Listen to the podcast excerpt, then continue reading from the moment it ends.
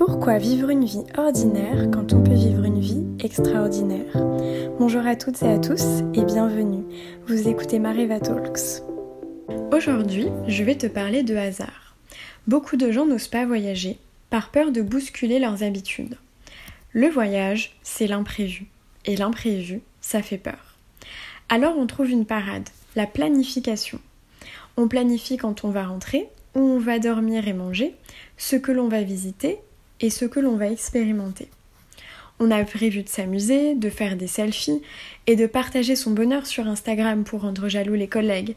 Hashtag travel addict, hashtag wanderlust, hashtag amazing place. On ne laisse plus de place à l'imprévu. On ne laisse aucune chance au hasard. Le hasard, c'est ce train que tu rates parce que tu es absorbé par ton bouquin. Le hasard, c'est l'appartement un peu bizarre que tu prends à la dernière minute parce que ton Airbnb s'est décommandé. Le hasard, c'est ce restaurant local à la déco douteuse dans lequel tu te retrouves parce que c'est dimanche soir et que les autres sont fermés. Ce hasard, tu peux le fuir ou tu peux l'accepter. Ce train raté va peut-être te permettre de rencontrer ce local qui a lui aussi raté son train et créer le début d'une belle amitié. Cet appartement que tu n'aurais pas choisi va peut-être être cette expérience unique dont tu te souviendras longtemps. Ce restaurant, c'est peut-être la bonne adresse abordable, inconnue des touristes et prisée des locaux. Laisser une part de hasard, c'est élargir ses possibilités. C'est enrichir son voyage d'expérience non mentionné dans le Lonely Planet.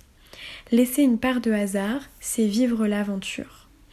Voilà pourquoi je prévois de moins en moins mes voyages pour me laisser guider par cette personne qui souhaite me faire visiter, pour dormir dans cet endroit imprévu mais insolite, pour goûter les saveurs locales, loin du dernier endroit à la mode. Le hasard, c'est la manière dont j'ai rencontré mon meilleur ami brésilien, Maïr. Je quittais une soirée désastreuse à Rio en quête d'une fête plus joyeuse et c'est dans un Uber que j'ai fait sa connaissance. Quelques mois plus tard, il m'a invité à passer Noël chez lui, à Sao Paulo, dans la plus pure tradition brésilienne, entouré de toute sa famille. Je fais confiance au hasard. J'espère que l'épisode t'a plu. Suis-moi sur Instagram, at LaFrenchCarioca, et à demain pour un nouvel épisode.